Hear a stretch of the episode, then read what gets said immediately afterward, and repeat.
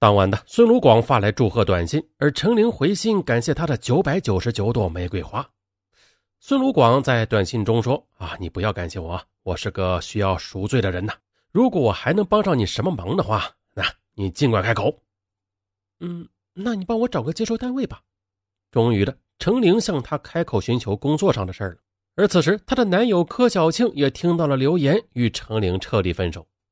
很快，孙鲁广帮助程玲联系了三家单位，最终程玲选择了一家事业单位，成为了音乐部门的在编干部。平时啊，很清闲，可以外出接演出私活这正是程玲的最理想的工作。她需要舞台，她也需要歌唱。孙鲁广笑着说：“ 我也热爱艺术啊，以后我就是你的经纪人了啊！你的出场费我分文不要，以后都用来给你出国深造。”程玲问孙鲁广为何对他这么好，孙鲁广爱怜地说：“啊，没有你，我都不知道生活能如此美好。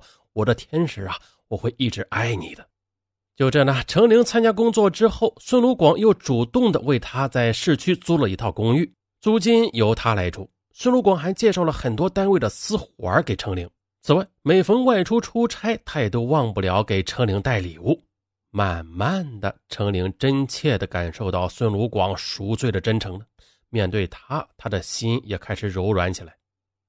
二零零七年十月中旬周末的一天中午，程玲第一次主动的约上孙鲁广，在一家酒楼的包厢里，两人都喝了一些红酒。啊，仗着酒意，程玲问孙鲁广：“你能离婚娶我吗？”孙鲁广一愣，但很快的回答：“啊，肯定能。呃，但是你要给我时间。”孙鲁广说：“只要给他三年时间，他肯定能离婚娶她。”于是两人为此拉了钩，上了吊。从此，程玲和孙鲁广便成了正式的情人。对程玲而言，已经是副行长的孙鲁广那是前程无量啊！有孙鲁广罩着，那自己办什么事都方便。而自己三年后又转正，那了不得了，那是副行长夫人呐！这样想想，似乎哎，确实也不吃亏啊。至于当初自己被迷奸的事那就当做是一种缘分吧。情人关系确定之后，两人经常寻找机会在一起寻欢又作乐。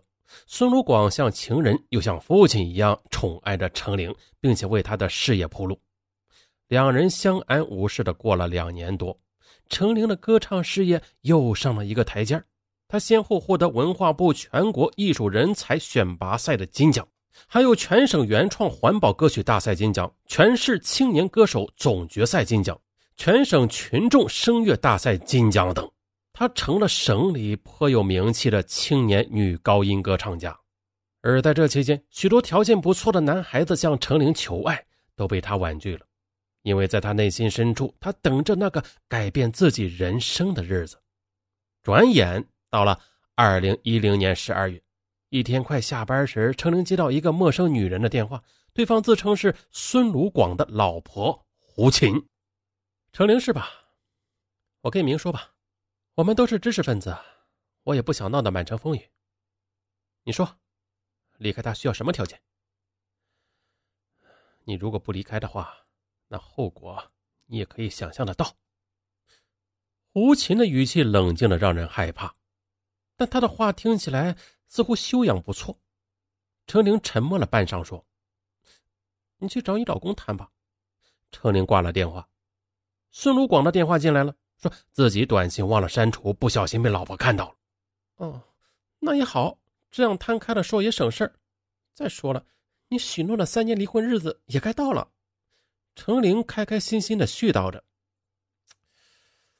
啊，我本来是这样的啊。”我本来是想等着他提拔之后再提出离婚的事儿。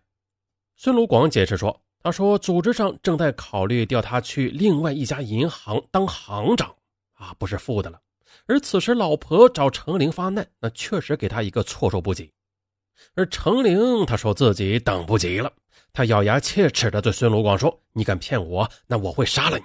你当时迷奸我的时候就发誓不会辜负我。’”这一下，孙鲁广被程玲恶狠狠的语气给吓住了。此后的孙鲁广开始有意避开程玲，光临程玲的寓所的次数也是越来越少。而程玲这边，他发现孙鲁广已经开始回避他之后，他也想到抽身而退的事毕竟自己还年轻嘛。但往深里一想，他发现啊，自己他却深陷在孙鲁广的感情中无法自拔。程玲和他的好朋友商量，大家都劝他不要逼急了，再等一段时间看看吧。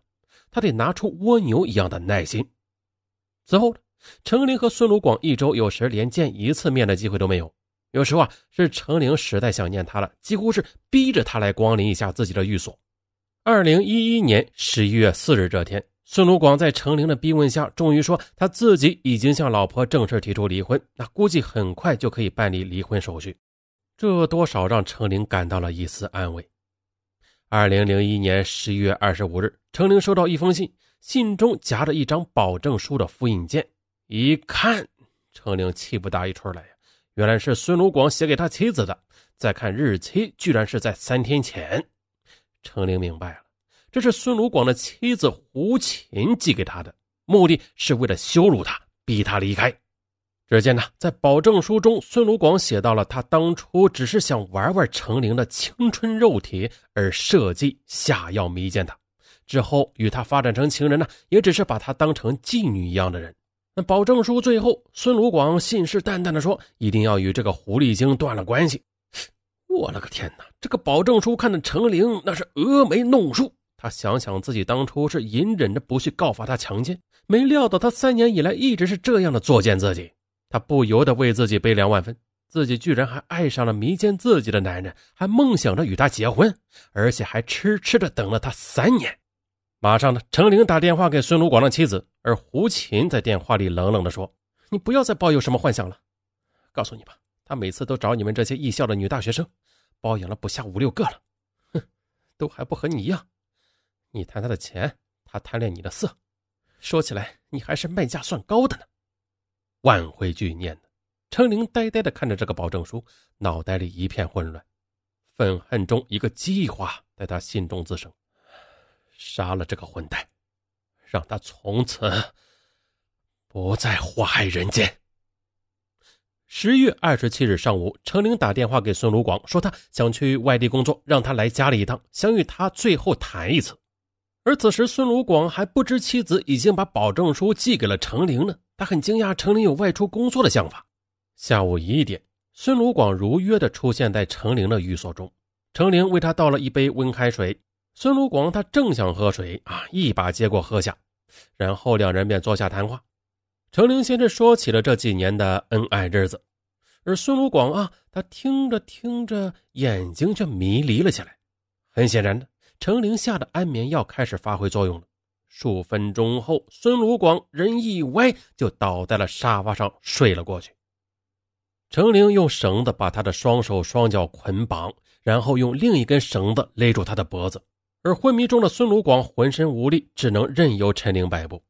慢慢的，看着孙鲁广无法动弹了，程玲又抽出一把瑞士军刀，往孙鲁广的身上捅去。他一共捅了二十二刀。他一边捅，一边泪流满面的喃喃着：“我让你骗我。”我让你骗我，你这个贱男人！你曾经咒自己没有好下场，你果真没有好下场。最后看看还不解气，程玲干脆把孙鲁广的那个啊也割了下来，并且丢进了抽水马桶中。看着血流满地的屋子，程玲用颤抖的手给自己倒了一杯水，这杯水里也融入了大量的安眠药。他一仰脖子喝了下去。当天下午三点半，有人发现程玲住所的异样之后，连忙拨打了幺幺零。警方破门而入，发现孙鲁广早已死亡，而浑身是血的程玲则被送到医院，经医院抢救后脱离了危险。但他一句话也不想说，两眼失神的望着天花板。好，我是尚文，咱们下期不见不散。